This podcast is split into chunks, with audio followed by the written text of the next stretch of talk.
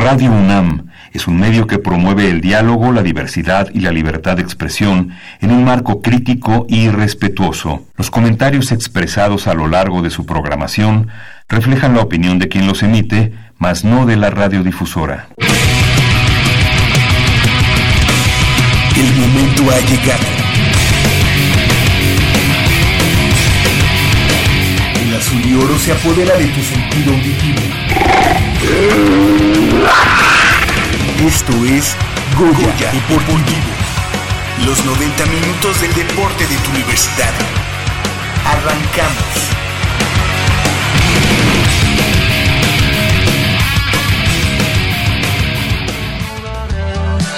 por iguales te llevó. Tiempo después, esas marcas en tu piel te guiarán al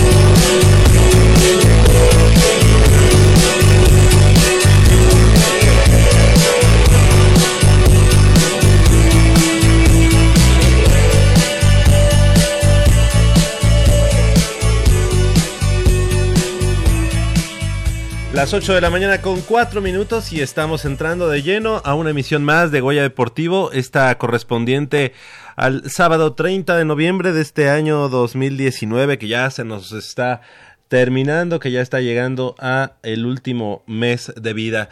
Yo soy Javier Chávez Posadas y les agradezco que estén nuevamente con nosotros aquí en Goya Deportivo con 90 minutos de deporte universitario, deporte de la máxima casa de estudios de este país. Esta mañana tendremos mucha, mucha información eh, referente al fútbol americano, al fútbol asociación, a los distintos deportes que están ahí en la oferta atlética de la Universidad Nacional Autónoma de México. Del otro lado del micrófono nos acompaña como cada semana Crescencio Suárez en operación de los controles técnicos y Armando Islas Valderas en la producción.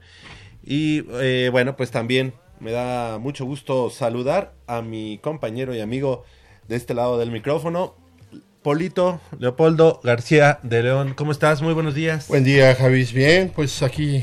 Nos pusimos de acuerdo con la playera. ¿eh? Sí, ¿verdad? Estamos, este. Ahí medio, este. Como que. Como el retro. El, Anda. el- Oye, pero no retro porque estén, este, o porque sea de, de antaño de estas ediciones, sino porque ya las lavamos varias veces. ¿no? No, muy bien. No, pues con, con mucha información, Javier. Pues hay mucho que, de qué platicar. Eh, hay invitados de lujo. Y este. Pues obviamente enfocados también en lo que se viene para Pumas para el próximo torneo. Tenemos que ver la cómo se, de- se desenvuelve la cuestión de, si, ha- si habrá o no habrá refuerzos. Entonces, este. pues Oye, vamos pero a- cada vez más, este, mm, no sé si decir deprimente o este poco aliciente, ¿no? Po- Poco aliciente lo que leemos en, en las redes sociales. Hay que decirlo que bueno, el equipo de los Pumas salió a vacaciones, unas vacaciones eh, creo no muy merecidas, Pablo, pero Pues no. Pero bueno, el, el próximo lunes, pasado mañana, ya se reportan a exámenes médicos, a empezar la pretemporada de lo que será el torneo de clausura 2019. Y bueno, pues de cara a esta campaña, eh, la verdad es que eh, hay muy poco en qué ilusionarse, Polo, pero no sé, este también es ilógico, yo veo ilógico que haya una asamblea ordinaria en el mes de marzo, Exacto. cuando Sí. ya se planeó una temporada. ¿O será nada más como mero trámite porque se cumplen las fechas? O porque simple y llanamente es para, es- va a ser una asamblea informativa, no habrá mayor, mayores cambios. Digo, no sabemos la cuestión de la presidencia, cómo vaya a quedar. Si este eh, personaje Leopoldo Silva ahorita esté nada más como interino o lo vaya o, ahí lo vayan a este a, a firmar en el en la presidencia del ¿Crees que equipo, se pero ratifique? Pues mira, está tan, eh, el ambiente dentro de, de la organización está tan raro y tan poco, eh, poca información, este, no, no hay, no hay este algo que nos pudiera asegurar se queda, no se queda, hay refuerzos, no hay refuerzos. Ahora que si se fuera a quedar, creo que también la situación sería, este, evidentemente, ya no, ya no pierdes el tiempo, ¿no? Ya no pierdes el tiempo en ponerlo de manera interina o no le es. hubieras dado ese, ese mm, nombramiento interino, ¿no? Sí, yo creo que hubiera... a- Aunque yo te voy a decir una cosa, Javier. Este, yo no sé si estén esperando a que alguien les presente un, un proyecto más convincente, porque pues yo no veo por dónde, insisto. No, no, no. Primero se presentaron dos candidatos o dos probabilidades en las que ya nosotros hasta eh, eh, medio analizamos quiénes eran, a qué se dedicaban, qué, qué, qué tipo de- de- persona podía llegar a la presidencia. Eh, nos ilusionaba alguno de ellos por la cuestión de que ya había trabajado en el 2004 junto con Arturo Elias Ayú. Pero a final de cuentas, este, resulta que de un día para otro, ni uno ni otro, y llega una, una persona que ni teníamos contemplada. Vamos a ver, digo, a mí, a mí lo que me tiene muy, muy desangelado es que el rector habló claro. ah, pensé que eh, era una cuestión de unos días para que se cambiara esa idea de que no hay este eh, refuerzos, pero pues parece ser que sí va en serio. Eh, se habla de refuerzos eh, de, De cantera, ¿no? de cantera, entonces yo digo, bueno, Pero, pues, este, Polo, ahí sí te, te, te preguntaría, ¿de verdad podríamos decir que solamente va a ser cantera? no, es que no puede No ser. puede ser, ¿no? puede ser. De- de- mira, ya hay una lista de probables este, eh, jugadores que salen de la institución que no llenaron el- los zapatos y que de alguna manera eh, tendríamos que considerar eh, que pueden ser moneda de cambio o en su momento determinado este, que los hayan vendido o se vayan a vender y de ahí podré, eh, poder hacerse recursos para, para traer a algún otro refuerzo. Yo ayer eh, quedé gratamente sorprendido, estaba viendo este el juego de Zacatepec contra Lebrijes y creo que hasta les hice un comentario de que es- yo veía en esos dos planteles, mínimo, así mínimo en cada plantel unos tres jugadores que realmente la podrían romper en, en primera división. De hecho, hay un exjugador de Chivas, Giovanni Hernández, juega de medio campo, en medio campo, un muchacho con mucha idea futbolística, que a lo mejor nos podría ayudar un, un- un jugador de ese tipo. Y te voy a decir algo, este muchacho era una promesa en Chivas y de repente lo mandaron a jugar a, a Zacatepec. Pero pues vamos a ver, todos son, ahorita, eh, nosotros puede haber una sorpresa mañana y pasado mañana la desmienten o nos pueden decir que no hay nada y pueden llegar con dos o tres jugadores o igual es una incertidumbre. Yo creo que palabra. han de estar esperando que, que se puede hacer como un trueque, ¿no? Sí, yo te digo, son moneda de cambio, a lo mejor puede haber cambios, este puede ser este jugador por jugador, puede ser, eh, no sé, algo que no les sea muy gravoso para sus finanzas. Claro Esa que es- sí. Esa, esa es la visión que yo tengo.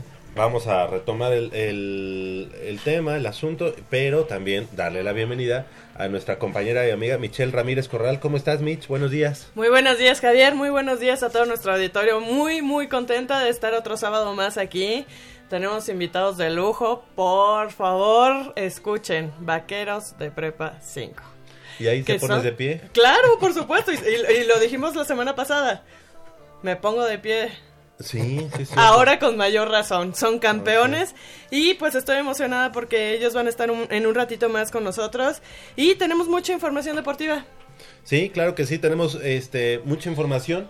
¿Qué les parece si platicamos de que Guillermo Ruiz Tomé, alumno de la Facultad de Derecho y atleta de triatlón de la UNAM, destacó como el mejor mexicano en el Campeonato Iberoamericano y Copa Panamericana de Triatlón, competencia celebrada en Santiago de Chile. De Chile perdón. El atleta auriazul terminó la prueba en tierra chilena que consistía en 750 metros de natación, 20 kilómetros de ciclismo y 5 kilómetros de carrera con un tiempo de 54 minutos 20 segundos, mismo que le valió para ser el mejor competidor azteca de todo el evento, así el quinto lugar en el campeonato iberoamericano y séptimo en la Copa. Una semana antes, Guillermo repitió en la Copa Panamericana de Triatlón en Formosa, Argentina, donde obtuvo el quinto lugar en la categoría Sub-23 y el décimo primero en la categoría Elite, con un tiempo de 1 hora 51 minutos y 56 segundos. En esta prueba, el alumno deportista Auriazul hizo un recorrido de 1.500 metros en natación, 40 kilómetros de ciclismo y 10 kilómetros de carrera. O sea, uno sí era maratón y el otro era sprint. Eh, sí, eh, el uno, eh, el primero era el sprint y el segundo fue mm, el triatlón normal. El triatlón, exacto, perdón. Entonces sí, eh, este este niño pues viene eh, dejando huella de- ya desde las Olimpiadas Nacionales y, y va con muy buen paso, a- además de que ahorita se está metiendo ya, como él estudia Derecho en la Universidad Nacional, se- de pie. se, se pone de se pie. pone de pie. Sí, este, pues él ya ha estado como que teniendo mucha participación en foros políticos Ajá. y ha estado meti- muy muy metido en, en, eh, en estos asuntos a partir de de este año sobre todo ya empezó a hacerse como muy mediático el el alumno deportista de la universidad este triatleta Pues Guillermo. enhorabuena y esperemos que ahora también esto se refrende o, se, o tenga eco también en la Universidad Nacional. Eh, no, porque... Ah, no, sí, sí, sí. Hay, eh, bueno, falta que lo la restauren en la Universidad Nacional porque cabe señalar que este año que acaba de terminar, bueno, que está ¿Fue como terminando... No, ¿O no, no. no hubo? Este, no hubo Ah. precisamente por un problema con él.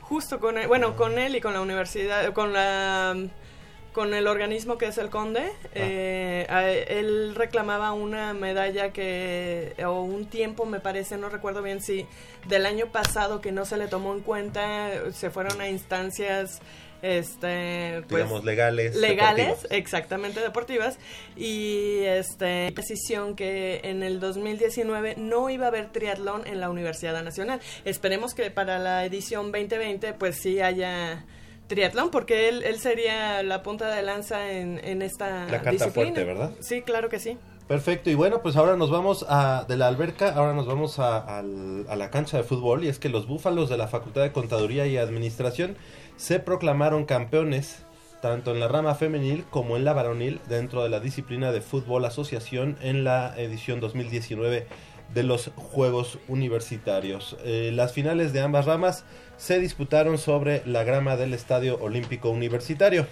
En femenil, su rival fue la Facultad de Estudios Superiores Aragón. Ah, escuadra la me que derrotó. me pongo de ¿Te pones pie bien?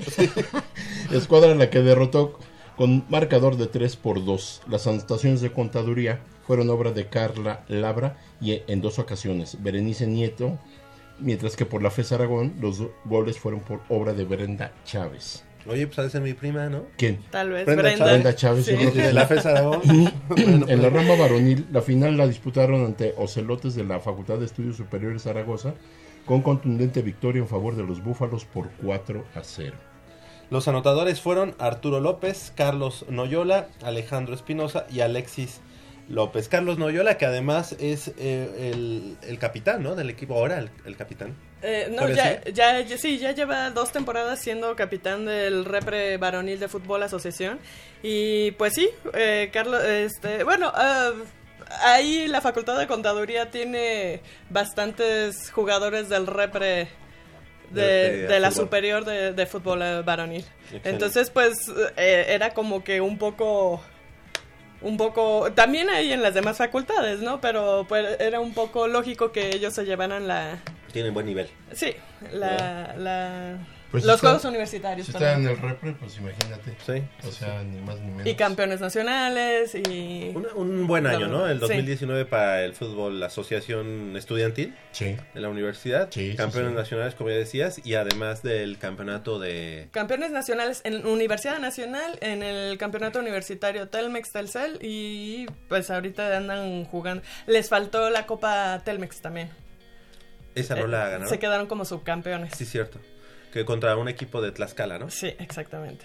Bueno, Bueno, ajá. es- no, perdón, eso fue el año pasado. Este año en la Copa Telmex quedaron, se quedaron en semifinales. Ah, ok. Sí, sí, sí. Bueno, pero sí, creo que vi bien el, el trabajo que se está haciendo en el fútbol para los equipos representativos de la Universidad Nacional. Y, este, y bueno, pues ahí todo, este, en comparación con lo que está sucediendo ahora con el club Universidad Nacional, ¿no? Que Sí. este, ninguno de los equipos de la... De las fuerzas básicas. fuerzas básicas Ni la femenil. Ni la femenil. Ninguno. Ninguno. Ni uno. ni Y uno. ahorita- Ah, bueno, sí, el sub-15, ¿no? Que llegó a, la semi- a los cuartos de final Ah, contra sí. Monterrey. Ah, Hasta ahí. Pero Hasta nada ahí. más. Es, eh, yo no sé si sea este sintomático, pero realmente... ¿Será que, pero oye, habíamos Pues, tenido un primer semestre de, De lujo, maravilla, ¿no? sí, Con muy varios bueno. campeones, sub 19, ¿Sub-20 fue también? campeón? ¿Sub-20? ¿Sub-20? este, sub 14, 17. y sub 17. Ajá. Además, no, sub 17, sub 20 y la sub 15. Ah, sí, y la pues, Liga Premier. y la Déjenme tercera les división presumo profesional. que ahorita tanto el repre femenil como varonil de la Universidad Nacional van en muy buen, con muy buen paso en el campeonato universitario Telmex Telcel que empezó esta temporada 2019 y termina en 2020 por ahí de Mayo. abril, ajá, más o menos. Y los ojos del club nunca voltean hacia allá. Cuando Este, yo creo que es buen momento. En la femenil sí, en la femenil sí, sí ha volteado. Eh, digo, ha, volteado, pero no en la medida en la que Pero no te preocupes, mira, las Bueno, dos, sí, las o tres, este, los to- dos o tres garbancitos de libra, pues se de, Ares de Parga se, se- se deshizo de ellas, ¿no? A- ayer yo estaba viendo jugando la final Monterrey Tigres femenil y está esta niña Ricla Rajunó. Eh, ajá, está con Monterrey, está jugando la final. Este también es esta chica Rodríguez, una menudita, Ah, sí, ella también juega para Monterrey. Es entonces, Rodríguez, la hija, la hija del de- ingeniero que iba, o Ajá, que posiblemente del que- llegue. Del que probablemente llegara. Pero ahí te das cuenta de que todo este, dentro de lo que es eh, el club universidad, este señor metió las manos, eh, tanto en el equipo profesional como eh, en los equipos profesionales, eh, metió la mano por parejo, porque se deshizo de dos este, eh, jugadoras de Pumas bastante, eh, digamos, constantes y de relevancia dentro del club. Entonces, estamos, con- este señor vino a despedazar lo poco o mucho que nos quedaba de dignidad y ahora vamos a ver cómo se restituye todo. ¿no? O está el, el equipo femenil que empezó los primeros torneos siendo más Creo o que menos es, protagonista, eh, ahora ya desaparecimos totalmente. Deberá ser momento, yo creo también de hacer una un barrido, ¿no? Ya en, Sí, también, porque la, entrenadora realmente nunca ha sido una buena entrenadora, nunca ha reflejado conocimi- un conocimiento real del fútbol. Es una muchacha que en su momento fue muy mediática, pero más por otro tipo de actitudes que, que, este, que por ser entrenadora de fútbol. Este, la verdad, eh, Javier, fue impresionante ver. Si usted, digo, nada por curiosidad, abran un diario si, si pueden, no métanse en las redes sociales. La entrada que hubo en el estadio Gas. Más- este, no, en el volcán. más de 41 mil personas. Más una cosa fantástica Sí. que en la vida yo había visto en un partido de fútbol femenil. Cosa que jamás veremos en Pumas, ¿eh? Jamás lo veremos. En relación ¿Y a eso, quedaron? do- Quedaron 1-1. sí, empataron, pero ah, sí, Dominó uno, uno. este Tigres, pero Monterrey llegó muy poco, pero con una jugada le bastó y está abierta la final. Pero un, un- un juego, pero a mí me impresionó la cantidad, o sea, el estadio estaba repleto. Y eso es digno de, de- de, este, hacer mención, es fútbol femenil, está creciendo a grandes pasos y eso a mí me da mucho gusto. Claro. Lástima que vo- volteamos a nuestra casa y no hay, no, no hay para dónde ver. Esa Bueno, es la verdad. Eh, quizá Porque se- no, no usan ni el estadio olímpico, Javier. pero se abre la posibilidad, ¿no? Y ahora con ya con la salida de Ares de Parga, Acuérdate bueno, que no hay dinero. Ese, ese es nuestro lema ya ahora. ¿No? pues sí. pero desde hace varios años. Sí, ¿no? Ya siempre es Ahora, el ahora, este, en el Estadio Olímpico se pudieron haber hecho o se pueden hacer los partidos previos, ¿no? Al- a los partidos que A la hora que tú quieras, pero no, te- no, no veo por qué no ocupan el Estadio Olímpico Universitario. Ahora te voy a decir una cosa, eh, este, la, está Roberto Medina como Entrenador. director técnico de Tigres y su auxiliar es esta... ¿cómo se llama? Karina. Karina, Báez. Baez, los dos de Los extracción. dos, los dos de extracción Puma. Pues hay Pumas por doquier. Sí. Y es triste que aquí no se aprovechen y sí sean este faroles de la calle. Sí. Pues así, así las cosas. Son las 8 de la mañana con 21 minutos. Vamos a hacer una breve pausa aquí en Goya Deportivo. Y regresamos eh, en unos minutos más con los ca- campeones de la juvenil eh, de ONEFA en la conferencia metropolitana. Los eh, vaqueros de la prepa número 5 que en, un minu unos minutos más estarán con nosotros.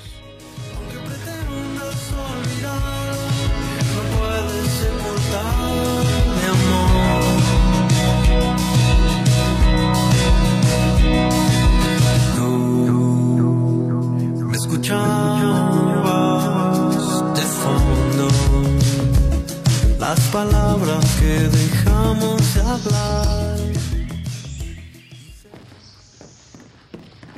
Vengan, es por aquí. Con cuidado para no despertarla. Pero si ya son las ocho. Shh. A las tres arrancan, muchachos. Rífate, Pedrito. Con esta tiene que caer.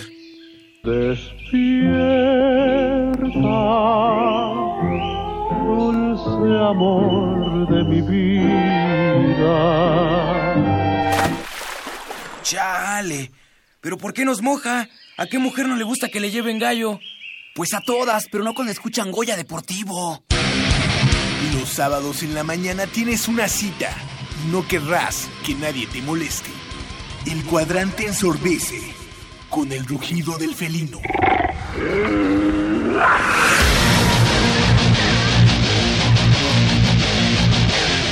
El deporte también se practica con los oídos. Goya Deportivo. Escúchanos todos los sábados de 8 a 9.30 de la mañana por el 860 de AM. Goya Deportivo, la voz del deporte universitario.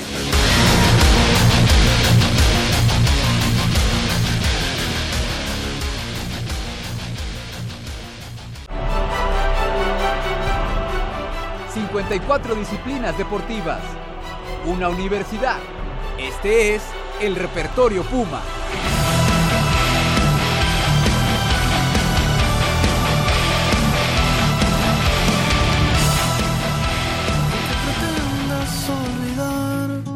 no puedes sepultar mi amor.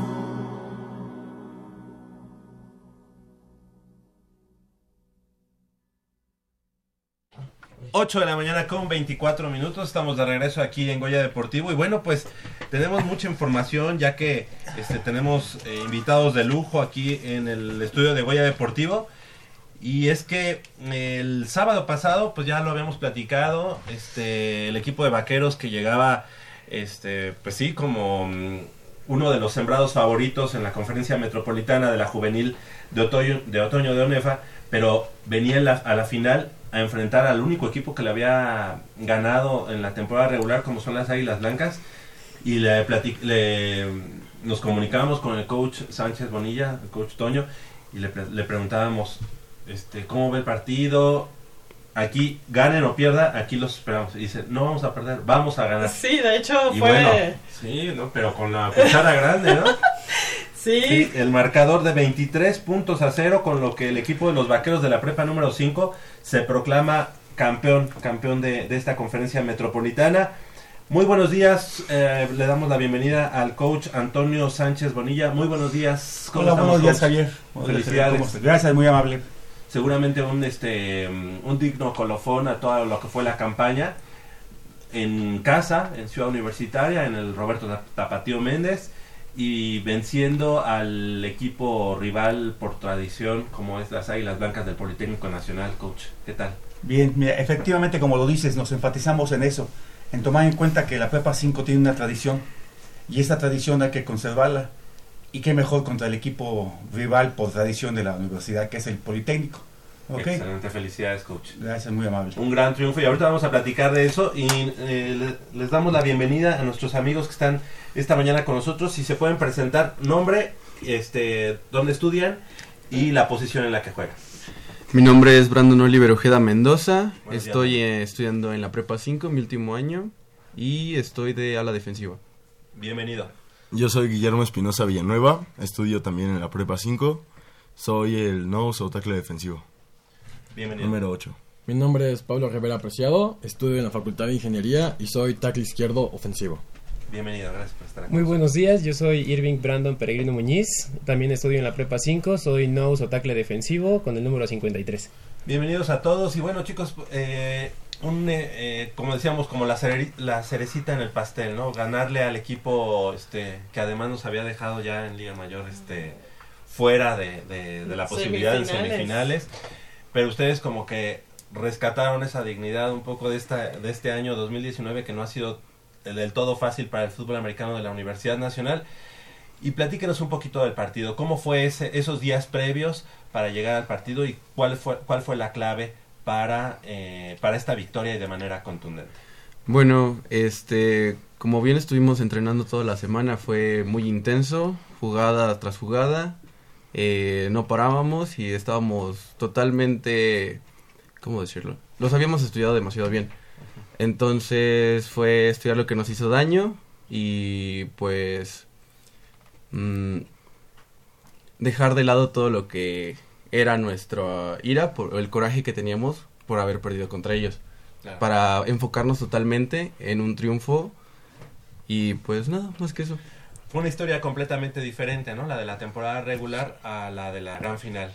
¿Cuáles Sí. fueron lo- la- los, los cambios que tuvieron que hacer de un partido para otro?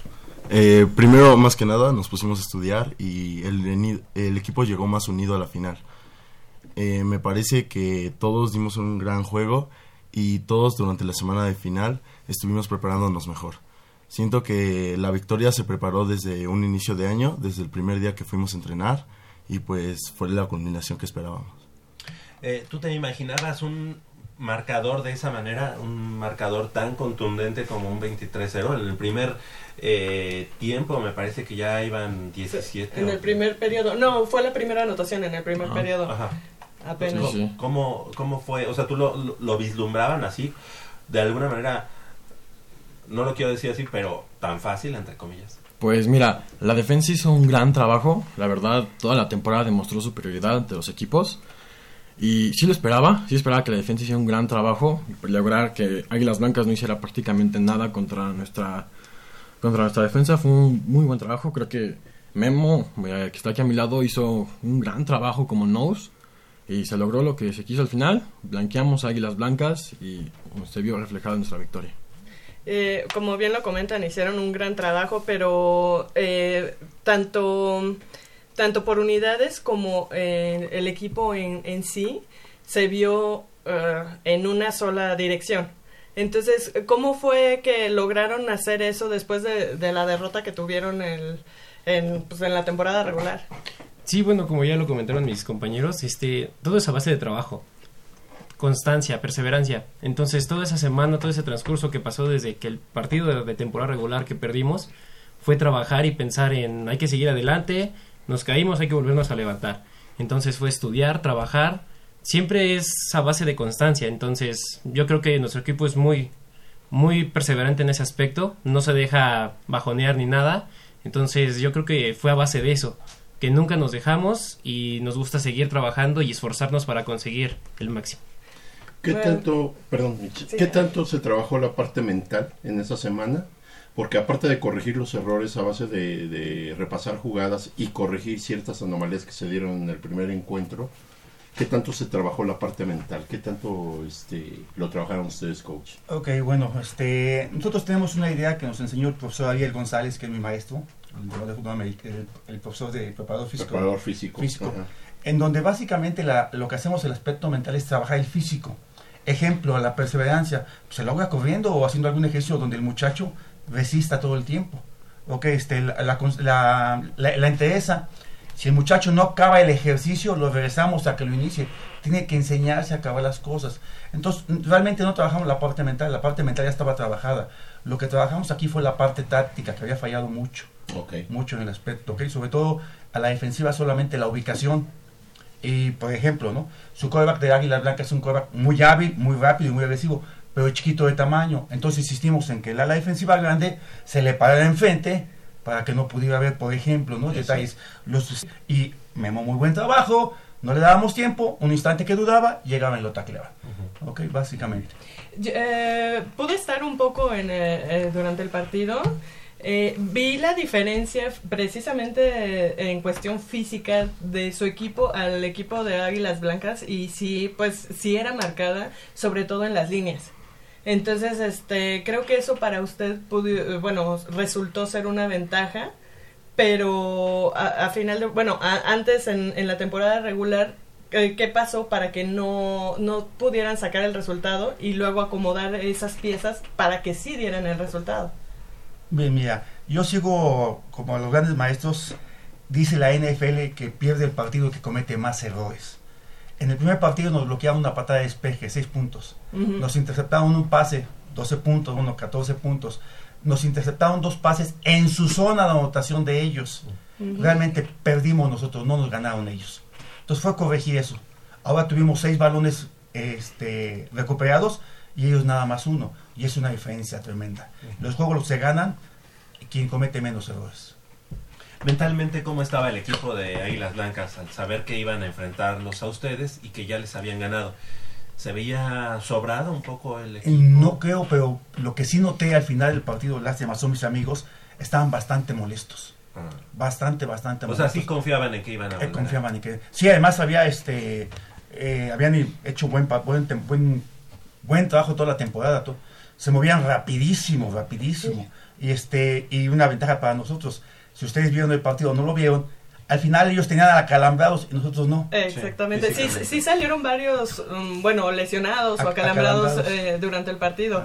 Yo me acerqué un poco a las autoridades del poli que, que llegaron ese día y, ten- y estaban confiados en que iban a sacar el resultado y pues ellos lo querían más, sobre todo por los festejos del 50 aniversario de las Águilas Blancas y todo este rollo. Este, y sí, definitivamente estaban confiados en ese en ese resultado, pero pues afortunadamente no fue Ah, así. no es cierto. Pa- para, lo- sí, para la Universidad Nacional no fue así. ¿Cuántos eh, eh, campeonatos ya con Prepa 5, coach?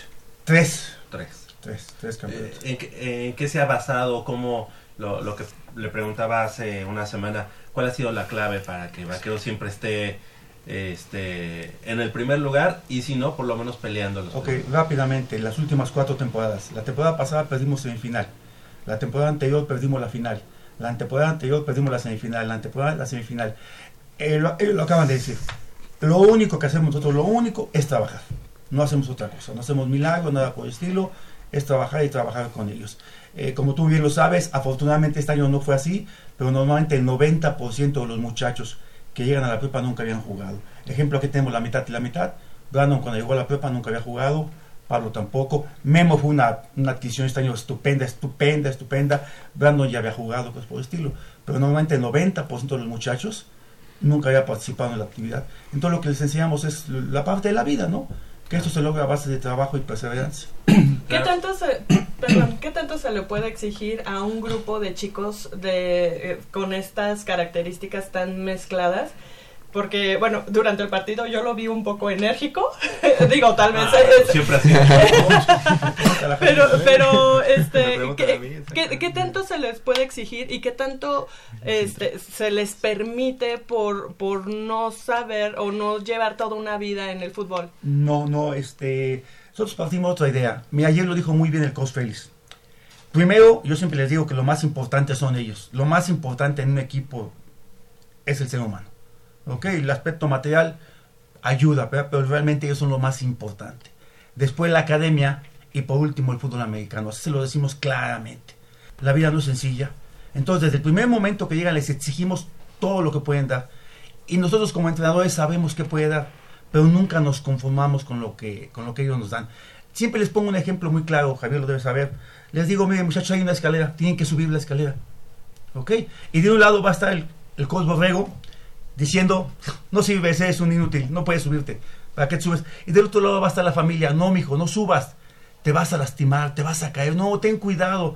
Y otro lado van a estar sus compañeros animándole, échale ganas.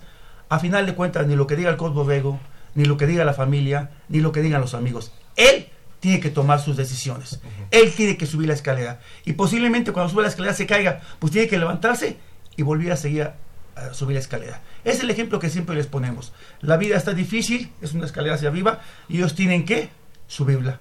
Tienen que. Entonces exigimos todo lo que puedan dar. ¿Me puedo regresar a la pregunta de Javier? Este, eh, eh, los jóvenes que llegan a estudiar la prepa 5 por lo regular eh, es de, de donde tú vas a tener tu semillero o donde vas a hacer este tratar de captar algunos muchachos.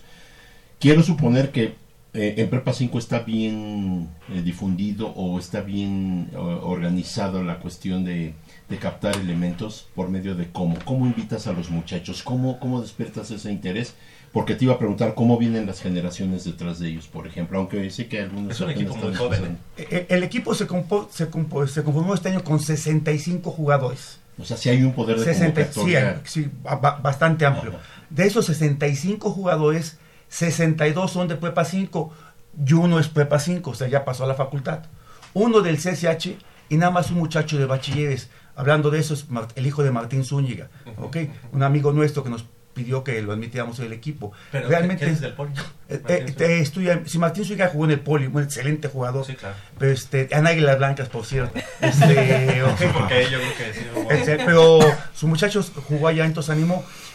Eh, la es grande. La forma de hacerlo es múltiple. Invitarlos, pararse en la calle, muchachos traigan sus amigos, en los muchachos vengan a jugar americano.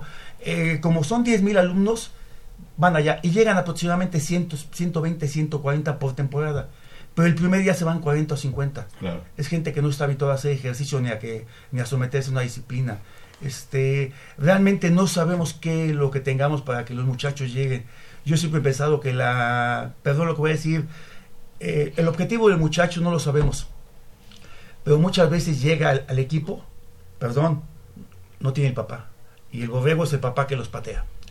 No tiene el compañero que los, este, que los, que los, que los, que los aconseje. El borrego es el que llega y los patea, y los aconseja y cosas por el estilo.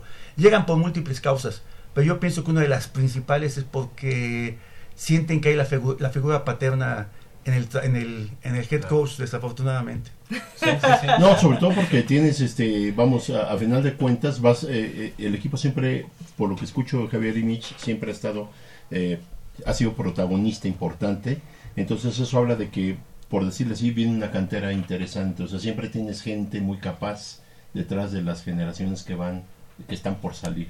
Y yo creo que eso es un trabajo también muy, muy, este, exhausto, ¿no? Sí. Por ejemplo, de los 65 que ahorita están participando, se van 7. Quedan 22 para la generación que sigue. Quedan 18 para la generación que sigue y 14 para la generación que sigue. Claro. Entonces, este, afortunadamente siempre tenemos gente y siempre estamos luchando y peleando. Ellos lo saben muy bien, sobre todo los que no han jugado. Normalmente una o dos temporadas no juegan. Es la etapa de aprendizaje. Sí. Y ya la tercera temporada ya están en aprendizaje y ya cuando van en sexto ya son los buenos. Tienen que picar su piel. Ya son los- Yo siempre he estado en desacuerdo, coach, en que, en que solamente haya, digamos, un equipo mal llamado de de élite, digamos, en la juvenil de, de la UNAM. Es decir, un solo equipo que, digamos, que está como más consentido, como más arropado, ajá, que, que juega en, ci- bueno, que entrena en CU, que tiene todo mucho más cerca, más fácil. Pero hay otros equipos en las prepas, un poquito más este, olvidados, ¿no? Este, pero el equipo de, vaqueros, además, siempre aporta a la, a la intermedia y a la liga mayor. Digamos que de las prepas es el que más aporta, ¿estamos? Eh, ¿Cuántos jugadores ahorita ya están, digamos, em, con miras a, a entrar, a estar en la intermedia de Pumas? Mira, en Liga Mayor en este momento hay dos jugadores ya nada más, Paquito y Elmo. Que no dos. son poca cosa, ¿no? No, sí, no, sí, pues sí. ayer jugaron la selección UNEFA. Ajá, los dos jugaron. Los dos. Eh, ok, básicamente. En intermedia en este momento hay tres muchachos, Toño, Sadbet y este Luis.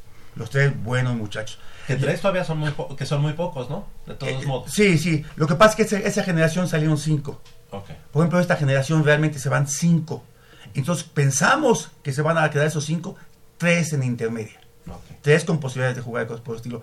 Pero la generación que es, la generación más pequeña, 2003-2004, hay como 10, 12 muchachos con mucha capacidad. Es más, ayer mismo me lo comentaba en el juego de selección. A la ofensiva quieren a seis muchachos ya. Y son muchachos 2004, 2003.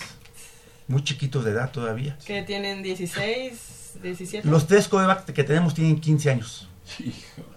Bueno, y precisamente ahorita me, me quiero ligar a, a esa, a, la- a esa pregunta.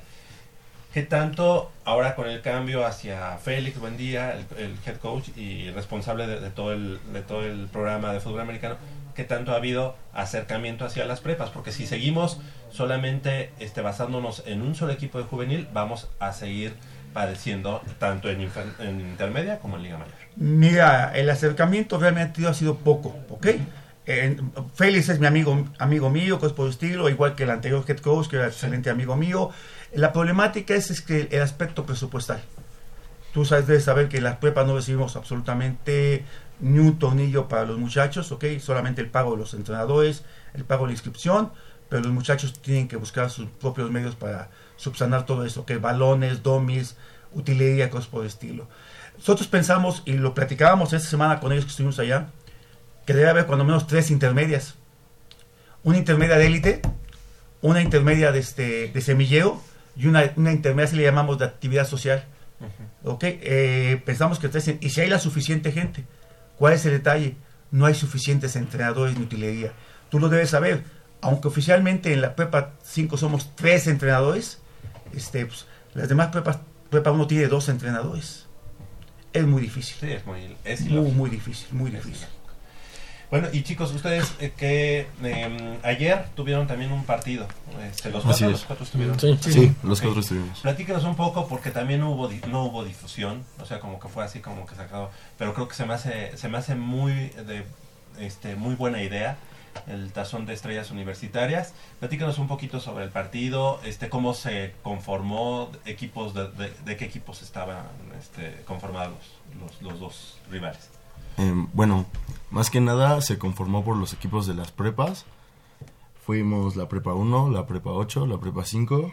Coyotes. Co- Coyotes, la prepa 8. Nueve. La prepa 9, Me vietnamitas de la prepa 9. este, eh, Tigres del CSH Sur. eh, Leones, Jets. O sea, hubo invitados, digamos, de otros. Sí, y Bucaneros. Fuimos los que fuimos convocados a esta selección, distintos jugadores de cada uno de estos equipos, y se armaron dos distintos equipos, un Pumas Oro y un Pumas Azul, y se llevó a cabo el juego ayer a las 5 en el Tapatío. Perfecto. Platícanos el partido, ¿qué tal? ¿Y cuánto quedaron, además? Bueno, quedamos 16-14. Fue un partido muy, muy reñido. ¿Quién ganó, el azul? No, ganó oro. Ah. No- Eh, No, no, azul no había. Digo, Sí. no. Oro y Sí. blanco. Oro y blanco. oro azul- oro y azul, Era Pumas. Oro Ah. Pumas Azul. Oye. No, es que en las, redes de, en las redes de deporte dice el equipo blanco contra el equipo azul. ¿Sabes lo que pasa Digo, en las oro, perdón. redes? Sí, no, yo sé. Ok. Eh, fue un partido muy duro, la verdad yo no sé, me divertí demasiado, fue estuvieron buenos los golpes y creo que ¿Sí alcanzaron a entrenar algunos días? sí fue toda una semana desde el lunes hasta el jueves. El viernes nos dieron los uniformes y pues se jugó el viernes a las 5 en el estadio Tapatí. Eso seguramente los, los incentiva a seguir este deseando eh, representar a la universidad ya en otro en otras categorías, ¿no? Sí, claro. Primero llega, llegas el lunes y tienes un staff de coacheo completo. Y llega el coach de la línea y es el coach Luis Rodarte, que tiene una experiencia eh, coachando línea muy, muy buena. Y llegas y ves compañeros de otros equipos y te empiezas a competir con ellos. ¿Cuál es el mejor para tener una posición? Y en el partido, la línea de vaqueros, la línea ofensiva de vaqueros Prepa 5 tuvo una gran participación. Y claro, portar un jersey que diga Pumas te motiva a seguir adelante, a seguir con una intermedia y posiblemente una liga mayor. Que bueno, lo tiene, tú lo tienes ya vislumbrado, tú eres el que ya estudias en la facultad, ¿verdad? Sí, estuve en la facultad y en, en la semifinal contra la Prepa 8, afortunadamente llegó la invitación para participar en la intermedia, tanto a mí como a mis compañeros, nos llegó la invitación para participar en la intermedia. Excelente. Hoy es la primera edición de Se- este... Sí, bueno, se han, se han hecho Oh, sí, en se han otras hecho ya Hace, seis años también nos tocó la fortuna de ser la base este, con otro pero se manejó de forma diferente. Hicimos el equipo de prepas donde lo manejamos los coaches de las prepas porque conocemos a nuestra gente y nos enfrentamos a, a Tigres y el marcador fue 27-23. Este, nosotros pensamos que si hubieran dejado, yo no manejé la ofensiva, si hubiéramos dejado la ofensiva de prepa 5, hubiéramos ganado el partido. Pues, Ay. Ay. Sí, el era muy bueno Andrés. Sí. Ok, y ustedes por supuesto que no van a tomar esa invitación, ¿verdad? No. Los cuatro están invitados para la internet. Sí, Así es. Y este, y cuando inician o si lo tienen este considerado. Pues los entrenamientos son el lunes y bueno, creo que la- los cuatro que estamos aquí estamos esperando nada más el lunes para llegar. Ah, qué bueno. Qué bueno. Ayer tuvieron la oportunidad ya de platicar con, con Félix. Este, ¿cuál fue, digamos, el mensaje Le- final? les no? toca de- con, con Andrés, ¿no? El... Sí, Sí, la intermedia. Ajá. Sí, la intermedia sí, pero me refiero a él como responsable del programa. ¿Se acercó a ustedes el día de ayer, después del, del partido? No, no en general. No, no se sacó. Solo fue en general. general, Sí, ajá, habló en que- general. Que nos esperaba ya para acoplarnos y incorporarnos ¿no? a los entrenamientos de intermedio. Excelente. Pues entonces ya son cuatro chavos que mm, dejan atrás ya la juvenil, coach, y ahora cinco. Cinco. los que Sí, dejan es ya un la muchacho, juvenil. no está aquí presente.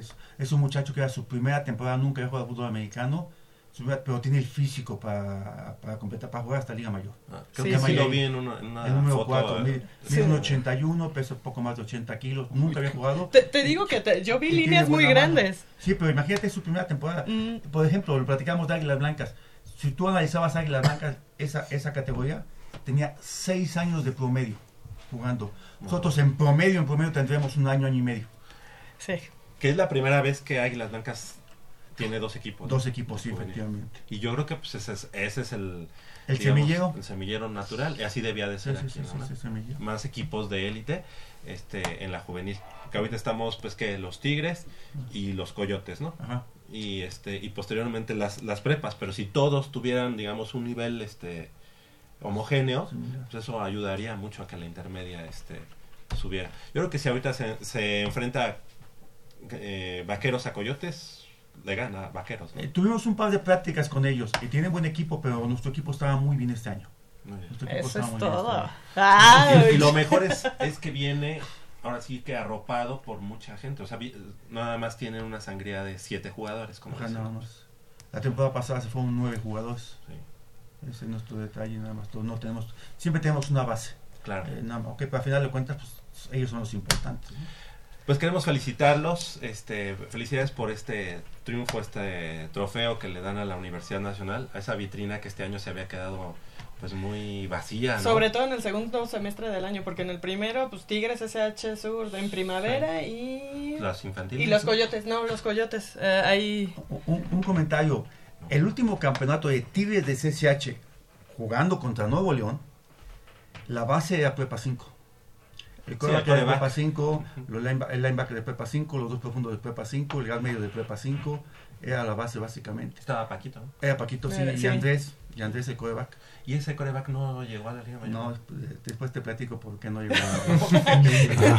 Ok, bueno, pues este queremos felicitarlos, agradecerles que hayan estado esta mañana con nosotros y bueno, pues que cada uno se despida y algo que quieran agregar. Bueno, pues yo quisiera mandarle un saludo a mi coach de línea, que sería el coach Ramón Moreno. Y, y pues nada, muchas gracias por la Al invitación. contrario, felicidades. Yo también les agradezco por la invitación, le mando un saludo a mi familia y pues a la gente que nos pueda llegar a estar escuchando, pues les quiero recomendar que siempre sigan trabajando por sus sueños. Felicidades. Gracias. Carlos. Gracias. Muchas gracias por la invitación. Eh, me gustaría hacer la invitación a toda la gente que estudia en Prepa 5 que se integra a la siguiente temporada de Vaqueros Prepa 5, ya que hay que armar un equipo estable y seguir con un bicampeonato si es posible. ¿Y hay con qué? Y hay con qué. Con queso. Bueno, también muchas gracias por la invitación y gracias a los coaches, a mi familia, a mis padres, a todos los que nos apoyaron durante este proceso de la temporada. Y bueno, a mí me gustaría mandar un agradecimiento muy especial a dos personas que me ayudaron mucho en esta temporada, que son los papás de un compañero igual del equipo, Toño Arriola. Sus padres durante esta temporada me dieron un apoyo muy, muy grande y se los agradezco mucho. Un aplauso para ellos. Y yo, me- bueno, me debía haber quedado de pie todo el programa, porque yo también soy de, de Prepa 5. Entonces, Felicidades. Felicidades a toda a la comunidad de vaqueros y a toda la comunidad universitaria porque pues ahora sí que nos, nos apegamos a, a quien nos dé en ese momento el set ¿va? el campeonato. Un comentario, eh, creo que lo dijeron todos. Eh, ¿Sabes qué me sorprendió mucho a mí el día del juego? Dos cosas. Primero, el trabajo de mi equipo, muy bueno, excelente. Y segundo, la cantidad de gente que fue a vernos. Sí, ¿verdad? sí. Sí, sí, Eh, sí. Y mu- muchos exjugadores. No, muchos jugadores de guerreros, de vaqueros, mucha gente. Mucha gente, mucha Le le por ahí agradecemos. coach este, Armando Erazo. Ah, no, eso no, pero estaba Héctor Peña Piña, estaba Bernardo Arias. David Sherwell, o sea, muchachos que jugaban, muchachos que jugaban conmigo. Claro. Tengo 66 años. Chavitos, chavitos. Coach, este, ¿cuántos campeonatos de manera personal como head coach? Hijo, Ah, sí lo, sí lo, sí lo sabe. no, no me acuerdo. Pero ¿con qué equipos así que se acuerdan? Ok, Liga Mayor, Pieles Rojas. Ajá. Ok, Prepa 9. Ok, Sí, este, Prepa 5, correcto, y Prepa 9 infantiles. Infantil. Perfecto. Sí, pues sí, toda una trayectoria del coach. Toño Sánchez Bonilla, que a mí me tocó que me gritara. Este, Inútil. eh, ajá. Y algunas eso se me quedó más. mal. No, esa es mi porque- palabra. Eso, eso fue lo más, fue lo más leve. Pero además eh, lo tuve como coach, este, mi coach, y además como coach rival, porque llegó un momento en el que yo ya estaba en demonios de, pre- de la Aragón. ENEP Aragón en ese momento, y el coach estaba con mi alma mater, con los- las panteras del CCH Valle. No, yo estaba, No, con, con yo los estaba con vietnamitas. demonios. Ah, sí. Yo estaba con demonios de eh, también estuvo con vietnamitas, coach. Con, con Pepa 9, sí. Y yo jugué contra vietnamitas. que Sí, cuando, ven, sí, sí, sí, sí, nada más. No, no, entonces yo decía, bueno, pues ya ahora por lo menos los gritos van a ser para que vean que los gritos no son nuevos. Ya tiene algunos Ya es tradición. Gracias, coach, y No, felicidades. muchas gracias a ustedes, muy amables. No quiso, Felicidades, no chavos. quiso decirnos cuántos campeonatos, pero, Pero ya son pero son, algunos. va- son varios. son varios. Muchas gracias. Son las 8 de la mañana con 52 minutos. Hacemos una breve pausa aquí en Goya Deportivo y regresamos con mucha más información del mundo deportivo de la Universidad Nacional.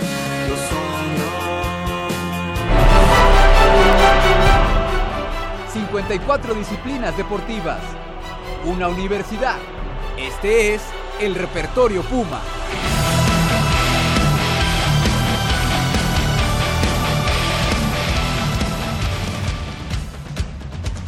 El deporte vive en nuestra máxima casa de estudios.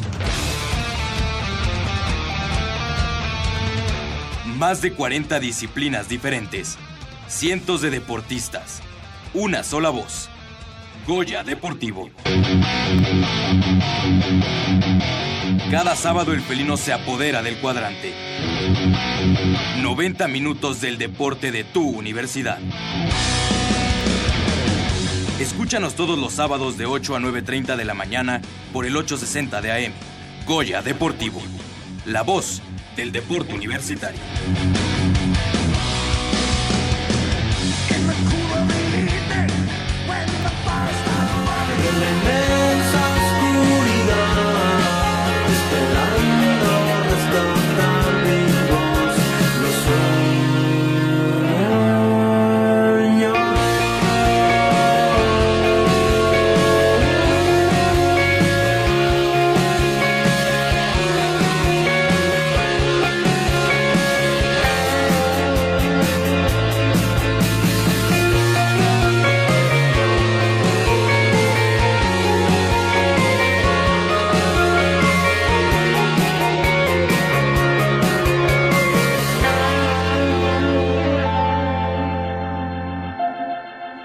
8 de la mañana con 54 minutos, estamos de regreso. Y bueno, pues le damos la bienvenida también a, nuestro compañero y amigo Jacobo Luna. ¿Cómo estás, Jacobo? Buenos días. Javier, Polo, Michelle, es para mí un gusto estar otra vez en esta mesa compartiendo micrófonos con ustedes, mis amigos, mis compañeros. Eh. Y, y encantado pues de estar en, en Goya Deportivo, Claro. este, una que considero mi casa. Claro que sí. Este, es. y aquí en Radio UNAM, pues bueno, a- a dispuesto a hablar de lo que ustedes me pongan en la mesa. Iba, lo que a decir, tú también de la prepa 5, pero tú No, eres de la prepa, prepa 6. seis. Sí, por supuesto. Tú eres coyote, ¿verdad? Exacto. Tú eres delfín de Sí, la casi, prepa 7. Prepa siete. ca- casi pues archienemigo, digamos, de Prepa 5, ¿no? 5, 6, 7 y 9. Sí, de una manera. O sea, deportiva, cordial, ¿no? sí, sí, Deportiva. claro, no, so- Sí. somos hermanos, somos hermanos. Sí, Y no, o sea, digamos, no están, mu- no están muy lejos, ¿ah? Por No, eso para es nada, que- no, no. ¿No? Está cerca. Uno en Coyoacán y Coyoacán, en... también en. Coyoacán. Ajá. Pero Sí, también pues es la zona, Coyoacán. zona. En la alcaldía. Sí, pero digo la, la zona, pues el barrio, pues.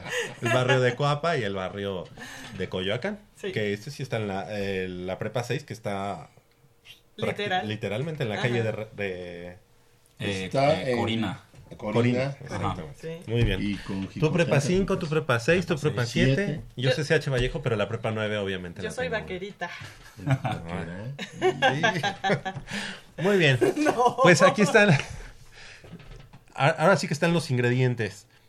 ¿Qué tenemos eh, con este nombramiento de Leopoldo Silva? Ese ingeniero que ha sido secretario administrativo de la universidad, que tiene ligado a la universidad muchísimos años, este llega ahora como presidente de la junta directiva de- del equipo de los Pumas, pero de manera interina. Ya por el hecho de que te dicen interina, ya como que tú sabes que en marzo se va a ir. ¿Estamos en el mismo canal? ¿O no? ¿Crees? Pues en lo que se acomoda o en lo que se busca alguien idóneo para ese lugar. ¿no? Por eso, pero no se ratifica. Pues al parecer no. Pero o sea, existe la posibilidad de que sea, o sea, de que sea él y que en marzo sea nada más Bueno, de manera sí. formal, ¿sabes qué? Tú sigues. Sí, sí, sí. Porque lo, una cosa es segura, Leopoldo Silva nada más lo ve uno y tiene cara de que de fútbol no tiene No. ni idea, pero ni idea. Sí, no. Porque es un tipo, digamos, como, como dicen el término en el fútbol mexicano, ¿no? No es de la familia del fútbol, no es un tipo que haya trabajado antes en el fútbol, que haya estado ligado antes con el fútbol profesional, en Liga MX, este, que haya trabajado antes para el club, en algún área, en, al- en algún departamento, para nada. Híjole. Es, es una persona cercana al rector, sale Rodrigo Ares de Parga, y como si fuera el Club Universidad Nacional, otra dependencia más de la UNAM, el rector dijo, ¿sabes qué, Leopoldo Silva? Te vas al frente del Club Universidad. Alguien que no tiene idea de fútbol y que por lo tanto ahí a mí, si me preguntan en el, anal- en el análisis, tal vez es este la figura pública de ahí está el presidente de la junta directiva, pero realmente quién va a tomar las decisiones. Seguirá siendo Rodrigo Ares de Parga, que toda su vida se ha presumido como consultor, que antes era eh, consultor para la universidad en diversos aspectos, que antes era eh, que también estuvo ligado, digamos, en la administración de, de Elias Ayub con el club, que finalmente su vida o, o- o su, su- su trabajo, su, su desempeño laboral ha sido como consultor. Entonces retomará otra vez Rodrigo Ares de Parga esta, esta faceta de consultor y detrás de, de cámaras o, o detrás no otras te ha dado- bambalinas. no te ha dado ningún ¿será- resultado. ¿Será quien seguirá tomando las decisiones en Pumas? Pues no sé. Porque la, la decisión de quitarlo viene des- de- Desde lo que expuso Record. Record expuso los condominios en Avándaro, este, no se pagaron la, los permisos de construcción en cantera.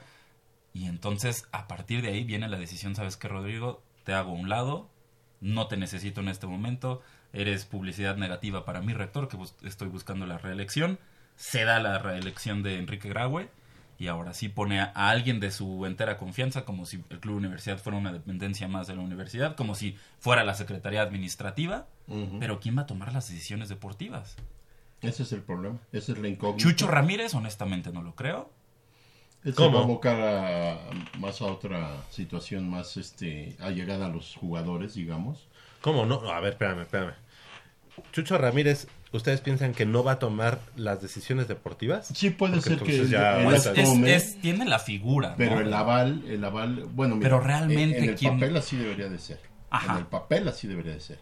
Quien tome las decisiones deportivas. Las administrativas le tocarían a, en este caso al A Leopoldo Silva. Leopoldo Silva. Que no tendría entonces ni que ni injerencia en, en cuestiones deportivas, él solamente que, que las finanzas que tanto nos vendieron Pero- como sanas. Él sería nada más eh, la figura de apruebo o desapruebo. Hoy necesitamos esto, no hay. Hoy necesitamos esto, sí hay. Hoy necesitamos eso, eso se haría Leopoldo Silva, digámoslo así. El problema es saber si detrás de Leopoldo Silva es la, la pregunta que hace. ¿Quién Jacobo. está detrás de ¿Quién esa- está detrás? Leopoldo Porque es Silva? una eh, eh, el señor no demerita en cuanto a su carrera como universitario. Él No, puede no, ser un, claro. un académico excelente, puede ser un Administrativo. de administrativo casa. de maravilla. Por Es- eso, a mí, a mí me agradó, me agradó el hecho de que la UNAM diera ese como golpe, Golpe en la mesa, la mesa. Ajá. y que dijera, yo sí tengo injerencia en el club. Y entonces pongo el, el- directamente el, el rector haga la- la- el nombramiento. Pero también me pone a pensar en lo de la columna que sacó ahora el fantasma en el récord en el que dice que todos los asociados dijeron, bueno, a ver, espérate. Entonces somos una asociación civil en la que nosotros podemos tomar las decisiones de- en el club, porque ahí estamos metiendo lana, ¿no? Y este y de pronto tú pones al presidente. Esa es una inconformidad bastante válida Claro. y peligrosa. Pero, pero ya es momento entonces para que entonces eh, este, esta as- asamblea o lo que sea ya se, ya diga, oigan, vamos a administrar el club como debe de ser. O sea, quiero volverlo a ver en las finales, quiero volver Claro. a ver que haya dinero, ¿no? Que haya Deja tú un- en las finales, que sea un protagonista y que, que le sea fiel a su historia, que le sea leal a su historia, que no traicione su historia Así es. y que Puma siga siendo un contendiente. Lo podemos poner sobre la mesa, eh, tal vez de manera sencilla y rápida. ¿Qué tan amplio es el currículum de Leopoldo Silva en el fútbol mexicano? No, para nada. Cero. Ustedes, o bueno, ustedes como aficionados por una parte, pero también como periodistas, como analistas, como personas críticas, eh, que tal vez tienen una manera diferente de analizar todo esto, se sienten conformes, se sienten a gusto con Chucho Ramírez, tomando las riendas de lo que es el Club Universidad Nacional por los próximos tres años, yo honestamente no. Yo, eh, eh, Yo honestamente Yo no. más bien preguntaría también, eh, ¿es válida la- lo que estás haciendo? Realmente. Pero yo preguntaría, ¿realmente Chucho Ramírez desde que llegó tomó las decisiones al 100%? También Sabemos eso. que no. O sea, no lo dejaron desenvolverse. A lo mejor pues, no puede ser. Entonces el sería idóneo. bueno darle el beneficio Porque de la todos duda. sabemos, todos sabemos que Mitchell no lo llevó a Chucho Ramírez. Porque No, de, eso, de, de- de eso se había hablado, ¿no? Ares Llegó Chucho Ramírez y que iba a tomar la decisión del director técnico, si se quedaba Bruno Marioni, si se entrevistaba con, otras, con otros personajes, pero todos sabemos que lo de Mitchell tenía, estaba amarrado desde hace seis meses, que desde hace seis meses Rodrigo Ares de Parga ya lo había buscado, que Mitchell en ese, en ese momento le dijo, ¿sabes qué? Ahorita no, que fue por eso que se decantó por Bruno Marioni.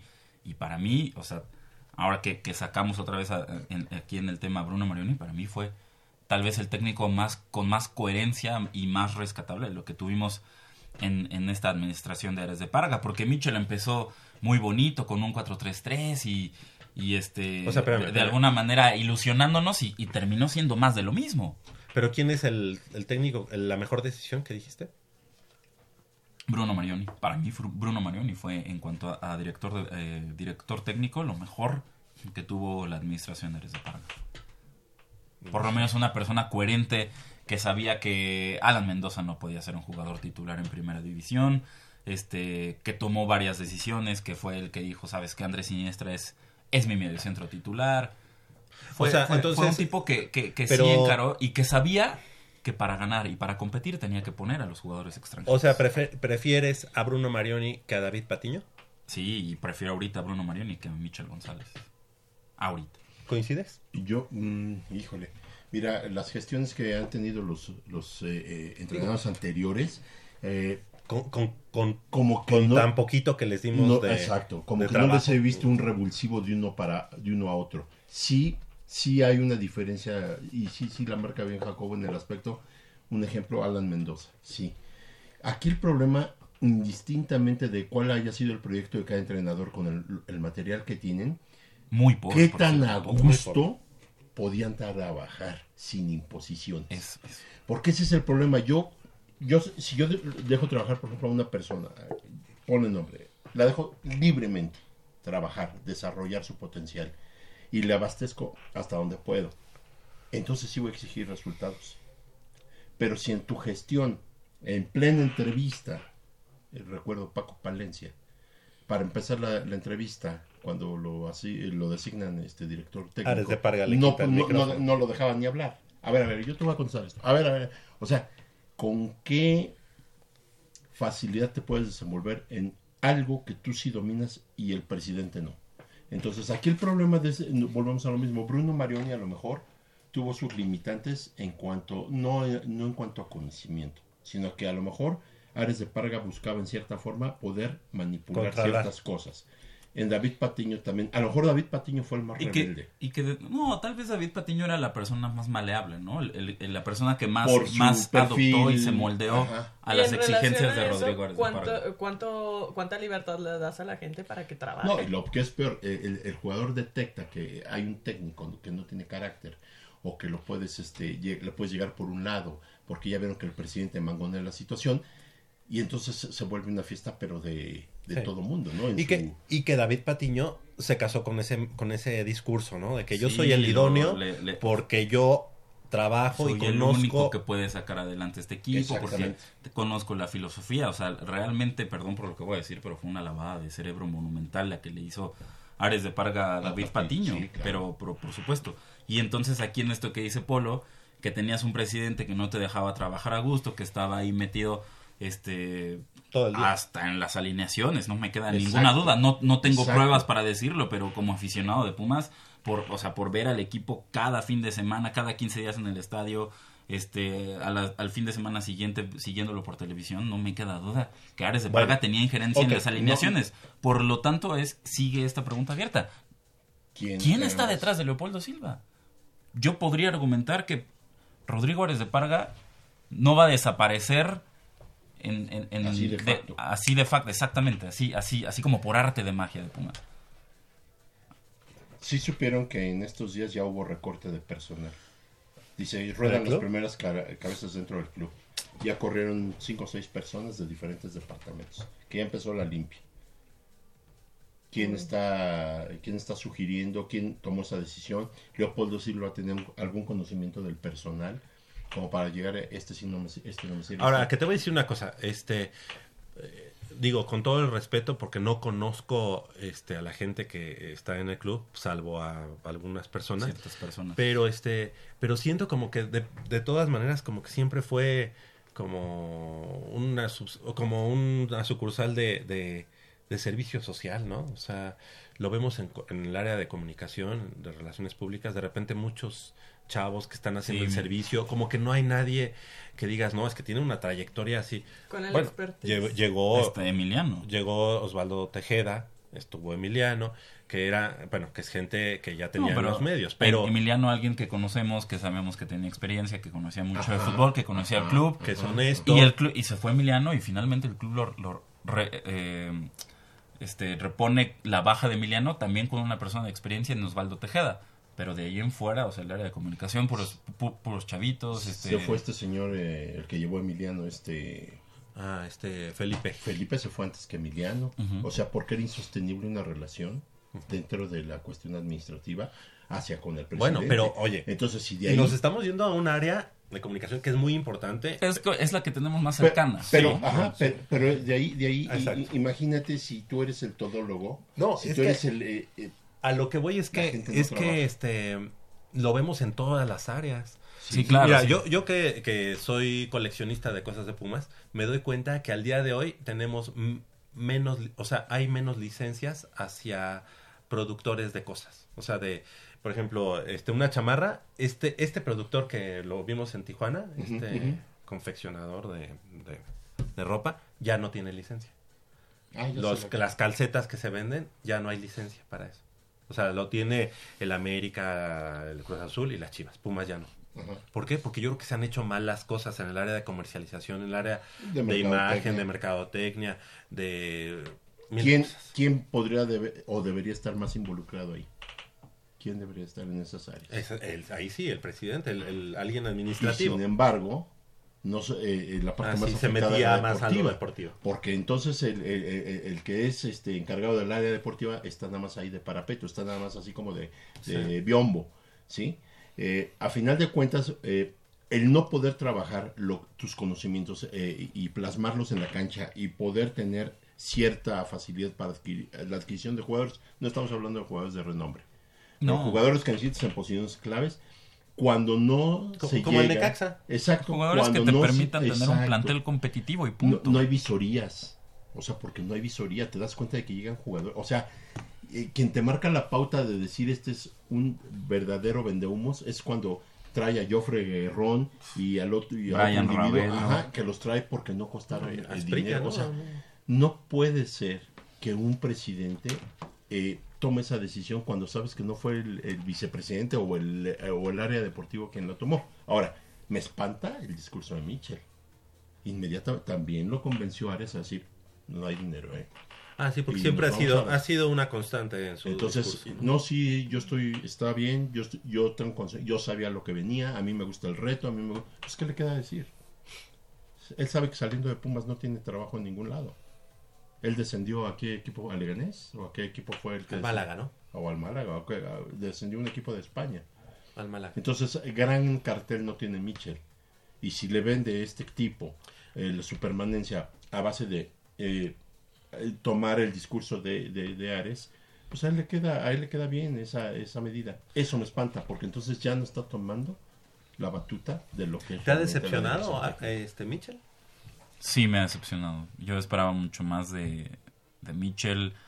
El partido contra, me parece que es el partido contra Juárez, que es cuando te tienes que ganar en tu casa. Es terrible. ese Y entonces ves la alineación y dices, ¿qué pasa? O sea, parecía que, que estabas, que ibas a ver un partido de Copa MX un miércoles a las 9 de la noche con Alan Mendoza titular, Alan Mendoza, con, con varios cambios que decías, bueno, y ahora, ¿por qué en el partido más decisivo de la temporada, en, en el partido de mayor presión, donde tienes que ganar sí o sí, y no es un rival que digas, este, uy, qué, qué complicado me, me va a, a- a complicar mu- muchas- mucho las cosas, el panorama, ¿no? O sea, sí, claro, o sea, ningún rival es fácil, aceptémoslo, pero era el, Tuvieron el un- Juárez. una llegada. Sí. Bueno, sí. dos, la del poste también al final. Y finalmente, pues le terminó saliendo muy Son- mal el plan son de juego Mitchell. grises y, y que agreden mucho al equipo internamente, a la institución y agreden al aficionado. Recuerden que ellos son los que ponen la cara, los directores técnicos, pero a final de cuentas atrás de ellos hay Los muchas, ajá, muchas también. decisiones y muchas cosas que se toman muy a pesar de. ¿Terminó ya la pesadilla?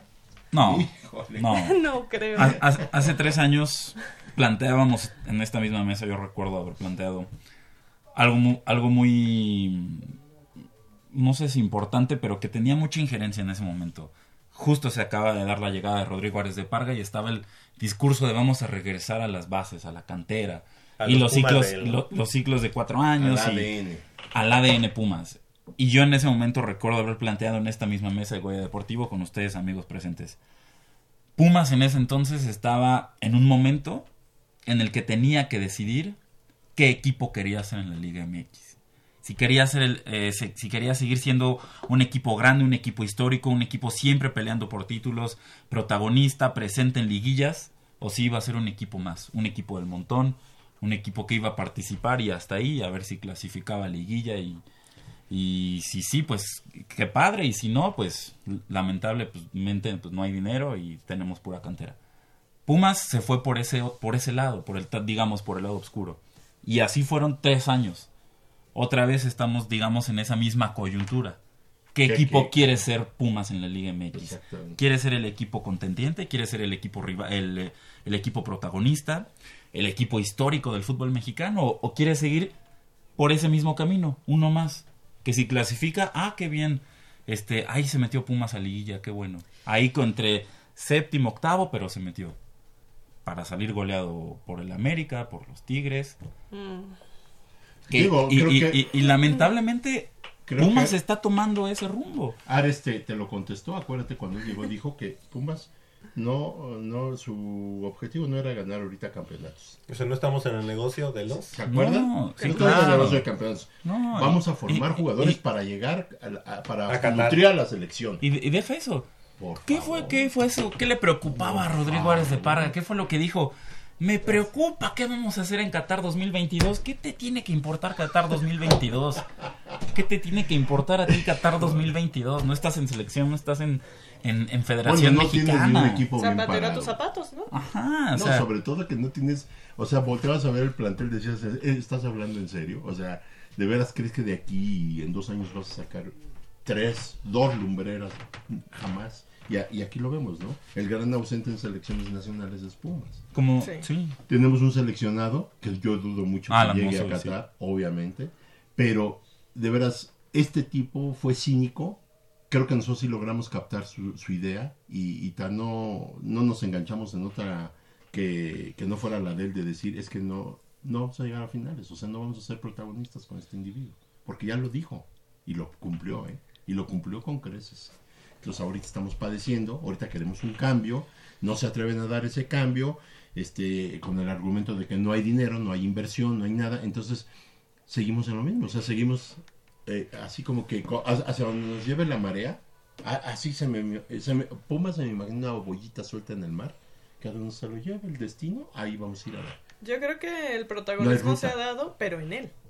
Ah, claro.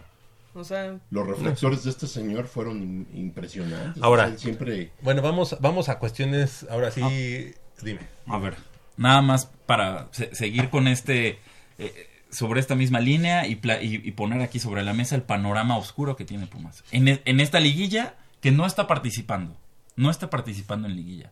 Pero sin embargo, esta liguilla puede ser este Catastrófica. catastrófica para Pumas. ¿Por qué lo digo?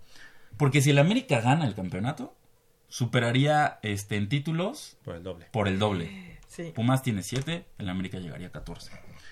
Si Tigres o León levantan el título, No sé, superarían Ah, superaría. este a, Pumas no- por un título. A Tigres no le faltaba un título para llegar a los siete, ¿no? No, ya No. tiene siete. ¿Tiene siete ahorita? Ok. Si Santos gana el título, sería el tercer equipo en empatar a Pumas con 7 estrellas. Uy. Si Morelia, Querétaro o Necaxa Oye, venga, Necaxa. ganan, Venga, no va a haber pretexto para decir no puedes competir con un plantel limitado. Bueno, déjate un plantel limitado. No puedes Como competir en Liga, M- presupuesto. eh, Liga MX con un plantel competitivo, sí, pero no con mucho presupuesto. Bueno, Eso es lo que tienen, Oye, eh, eso es lo si que tienen. Morelia, Querétaro, Necaxa. Si Planteles Monterrey. competitivos, pero sin los grandes títulos.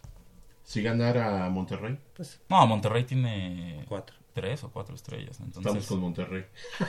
Sí. Sí, yo también ya había pensado en todo Pero sabes que sabes Qué, eh, qué desastre. ¿Sabes qué? Este, justo en el 2011 cuando Pumas se corona por última ocasión es con un equipo sin estrellas, sin e- económicamente, pero tiene a Memo Vázquez. Claro. entrenador. Pero tenía un equipo más competitivo, Javier. Aunque no eran grandes estrellas, Como que fue en el momento en se el estaban que consolidando. Y fue en el momento en el que corazón, en el ¿no? que Tigres y América y Ahí todo sí existía la levantaron mucho la, la- Y, todavía había algunos jugadores de aquel bicampeonato. O sea, es. e- esa, esa ya última, esos últimos jugadores que alcanzaron a dar. Del 2009, a- ¿no? Ahora, a- a- de 2009, Yo no sí, lo sí, sí. vería tan grave en este sí, aspecto, Verón. que en Exacto. 2015, esa final, inolvidable, Era nuestra. sí, no se concretó, pero era nuestra. Pero si ese equipo no lo desmantelas, No, es más, le pones así ¿quién sabe de qué estaríamos hablando ahorita? eh? Sí. ¿Quién sabe? Porque además e- es como es como una rueda de la fortuna este buena, ¿no? Porque te lleva a que eres campeón en el 2015 y hay una euforia, ¿no? Y entonces hay más dinero y empiezas a invertir, a invertir, pero todo todo se cayó, ¿no? Todo y se no cayó. necesitabas ni vender jugadores, nada más anexar un par más. Imagínate, y de, y de- y de los de ese, de los de ese 2015, Britos ya no está prácticamente. Este Sosa. Sosa, Sosa. los cuatro fantásticos, Fidel, eh, Herrera. Fidel Martínez, Eduardo Fidel Herrera. Martínez no sé ni dónde esté jugando. en el Barcelona de Guayaquil. Fíjate. Este, el al Tronco. Herrera, el Tronco Herrera está jugando En el eh, Necaxa, en el Necaxa. haciendo goles en Acaba liguilla. gol. Pe- Pero porque se lo llevó Memo Vázquez. Sí, es Porque le dio su entera A lo que voy, fíjate, Herrera en Pumas hasta Lucía. Hasta eh, Lo hacían lucir. Ajá. Bueno, si ese equipo no lo hubieras desmantelado como lo hizo este infeliz, otra cosa hubiera sucedido. ¿De veras? Otra cosa. Yo, estaría- yo estamos siempre, yo siempre bromeo de que en una realidad, una realidad alterna, LeBron James tiene dos títulos con Cleveland. Ya saben, ¿no? En, en estos debates deportivos siempre bromeo. En una realidad alterna, otra cosa hubiera sucedido. Bueno, en una realidad alterna, ese plantel de la temporada 2015-2016 es campeón de Liga MX, Y de- ganándole a Tigres a la, en la- a la final y por lo menos semifinalista de Copa Libertadores. Sí. Así, de esa magnitud, Lo acaba de ganar. de esa magnitud era el plantel de Pumas. Campeón de Liga MX y, de, y, y semifinalista de Copa Libertadores. Que no es cualquier cosa, ¿eh? Sí, no. Y lo estamos viendo con el Flamengo, que ganó este la Copa Libertadores, al día siguiente ganó el Brasileirao. Bueno, o sea, pero, es decir, oye, pero Pumas estuvo, estuvo rozando esos niveles de perfección, esos niveles de, de, de fútbol de élite. Eso- esos niveles de fútbol casi para estar en un mundial de clubes. Por eso, estuvimos a nada, pero, o sea, a nada. O sea, el llegar a los, a los penales era a lo que le apostaba Tigres. Por eso es que Tigres nunca va a poder ser un equipo grande por más campeonatos que tenga, porque su manera de ganar No, esos campeonatos so- son penosas. O sea, imagínate, ese partido en el que ellos se coronan, cayeron en el marcador 4-1, ¿no? 3-1. Sí. 4-1. 4-1. No, de hecho nos metieron allá en, en Monterrey. 3. 3-0. Y aquí les metimos nosotros 4, pero nos metieron ellos 1. Uno, El sí, gol de se Guiñac. empató. Sí. Sí, y de, de hecho, este, hasta Herrera nos dejó. Sí. eh, Herrera nos dejó. Bueno, con- pero Y ok, Herrera nos oye, deja con 10 y es llegas- cuando viene el empate. Llegas el a, gol de a los, a los penales, llegas a los penales y el Tuca se sale con la suya y se lo lleva a donde, a donde No, quiere pero tirarse. Eso fue culpa ya de cuestión. Y ahí sí, en, en la cancha. Ahí Memo Vázquez debió haberlo impedido. Debió haberlo impedido. Pero- porque no, o sea, ya eso se hubiera- había, eso ya lo hubiera había cambiado la historia, ¿eh? Pumas. Y la, y la serie de penales contra Independiente del Valle fue en esa misma portería. Así es. Pero, ¿qué es lo que te hace desmantelar un equipo así? Sí. Pues mira, este señor llegó. La, la serie de, Independiente del Valle se, Fue, se fue tira en la, del lado en de la cabe- en pantalla. cabecera sur, ¿no? No, al lado de la pantalla. Ahí, ahí lo pierde. Entonces ya, ya recuerdo mal. Este. O bueno, no sé, Cuando llega este personaje, lo primero que dice es que hay números rojos. Entonces se- se termina ese campeonato y lo primero que hace es empezar a vender jugadores. Pero a todos. No, de- de- es que deja todo, o sea. Pumas necesitaba hacerse de recursos. Que porque había que. eh, Oye, que yo sí, que yo sí creo, o sea, yo sí creo que, que este, el de, el de Ica. Este. No. ¿Mabú? el Ica. No, el otro, el otro, el... Borja. Borja, Borja. sí nos dejó en números rojos porque él dijo, tengo que invertir y tengo que poner, y ya ves que nos había casi vendido con Televisa por no sé cuántos años, ¿no? Ujú. No, todavía seguimos vendiendo. Ajá, ¿no? y bueno, y ese equipo, ese equipo era para ser campeón y darnos un levantón, ¿no? Por eso. Darnos el levantón. Pero llega este, este HDPM de este de Ares de Parga y dice voy a, a vender todos estos jugadores por los altos este, sueldos que se les estaba pagando, supuestamente. Pero realmente nos deja en la calle, ¿no? O sea, yo creo que sí. Textual. Sí. Textual. Pero sí encuentra Ares de Parga un, un equipo, digamos, enfermo en cuanto a lo económico. ¿Crees? Ese fue el discurso que él dio y eso fue el discurso que vendió. Pero es lógico. No hay, Bueno, man- no hay manera de. O sea, me, me- me refiero a que. No hay manera. que- Nosotros no hay. no- yo De hasta. comprobarlo. Han A pasado los- tres años desde que llegó con ese discurso. Yo hasta la fecha no he visto un solo documento que pruebe que Pumas estaba en números rojos. Nunca los vamos a ver. Nunca los vamos a ver. Ahora, Pero, es- pero Oye, ¿y si lo finalmente lo que decía. transparencia? No, Ese- porque pues, eh, no es un, no es este sector eh, público. Eh, el discurso más barato que yo he escuchado en Pumas, ¿eh? Y que venimos arrastrando con esa, Y ese discurso. mágicamente, año, año y medio que tomó, después de que tomó posición, ya estamos números negros. No tenemos. Con unas este, obras. No, no, no, no recibimos ganancias millonarias, pero por lo menos ya estamos en números negros y tenemos para pagar las nóminas. No había, no había dicho que iba, que iba a dejar como un colchón de 10 millones de dólares. Oye, que, me, que a mí me disculpen, pero pues ese cuento yo no me lo trago. O 10 sea, el, el- el- fútbol. No. el fútbol es un negocio multimillonario y no en pesos, en dólares. Sí, no, no.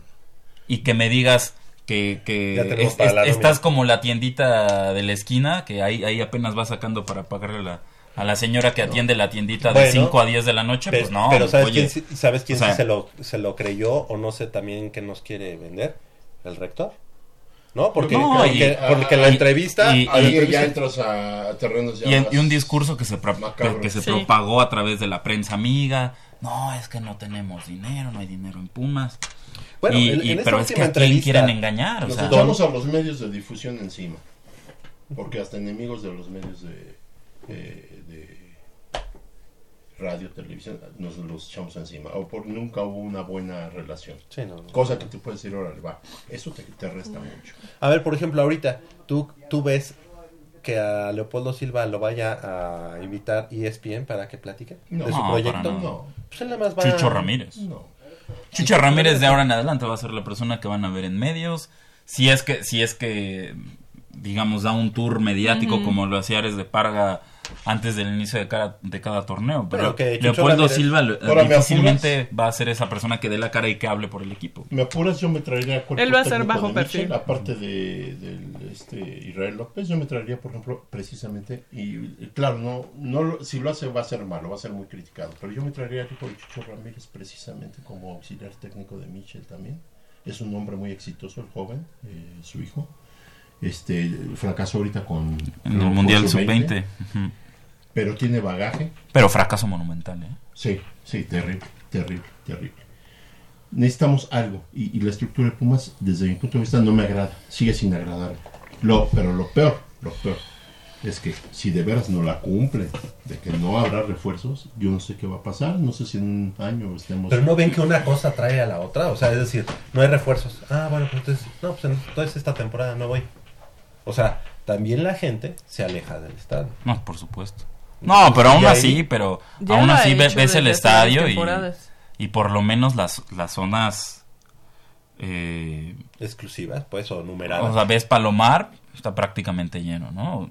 Pebetero Buenas del otro lado, Bueno. buenas en- son buenas entradas, o sea, no ves, no, no ves un estadio, estadio lleno, un estadio repleto, un, estadio a reventar, Pero pero, sí- ves, sí es una pero hay muy buena entrada en el lado de Palomar, muy buena entrada en, en Pebetero, muy buena entrada en planta baja, no en las cabeceras, pero sí, sí a los costados. Entonces, digo, la gente sigue yendo a apoyar al equipo. Sigue entrando el flujo de dinero. Subiste el costo de las entradas, subiste el, el- el precio de los abonos. Este, la playera de Pumas está más atascada de patrocinios que eh, de lo que hemos visto en muchísimos Dinero años. Y me no estás diciendo que no hay dinero para refuerzos. Y no te estoy pidiendo, tráeme a un, An- un André Pierre Guignac, tráeme un delantero del fútbol francés. No, eh, te estoy diciendo, tráeme un tipo probado en el fútbol mexicano A ver, que de me la- ayude a, de a- esa a lista, competir, a De reforzar esa el lista que, que ya salió. yo creo que No de manera oficial, pero es lo que ha no, trascendido. Pero debían de quitar todo, ¿no? todo. O sea, Escamilla, Barrera, Cabrera, este Malcorra, Jason Angulo, Felipe Rodrigo Mora, Rodríguez. Martín Rodríguez. O sea, más bien, ¿con quién te quedas? Carlos más. González. Carlos González, Mozo e Si Iniesta. acaso, Iturbe ya me, ya me, ya me dio muchas. No, a mí ya, Iturbe Iturbe me dio ya, muchas. ya, ya. Lo pones de titular. Prefiero dos jugadores que no del mismo, no del nivel que él tiene, pero que te van a rendir todo el partido. De, de entrada ya Jason Angulo ya se despidió Ya. de Pumas. Sí, ya ya, Jason Angulo, recordemos que estaba a préstamo, tiene contrato vigente con Deportivo Cali. Eh, dicen que Pumas no va a hacer, no va a ejercer la, La opción la de compra. opción de compra en el contrato. Regresa a su natal Colombia.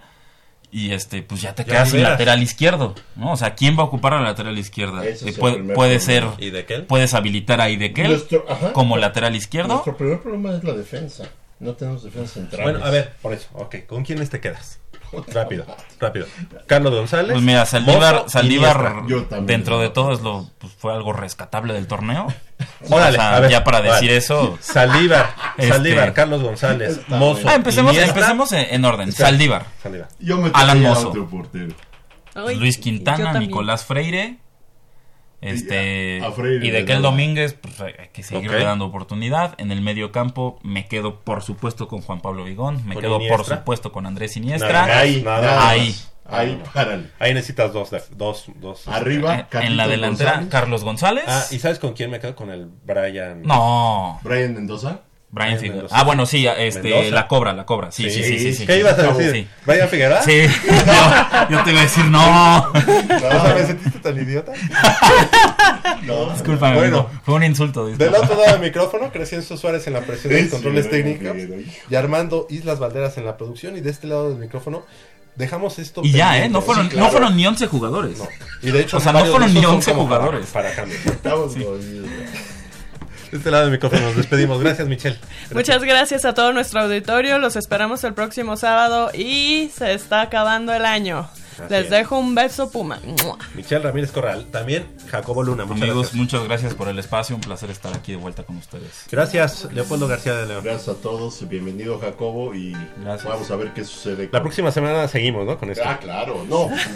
Esto da para de aquí a fin de año. Yo soy Javier Chávez Posada, les agradezco el favor de su atención, no sin antes invitarlos y recordarles que el próximo sábado en punto de las 8 de la mañana tenemos una cita aquí en Goya Deportivo con 90 minutos de deporte universitario, deporte de la máxima casa estudios. Hasta la próxima.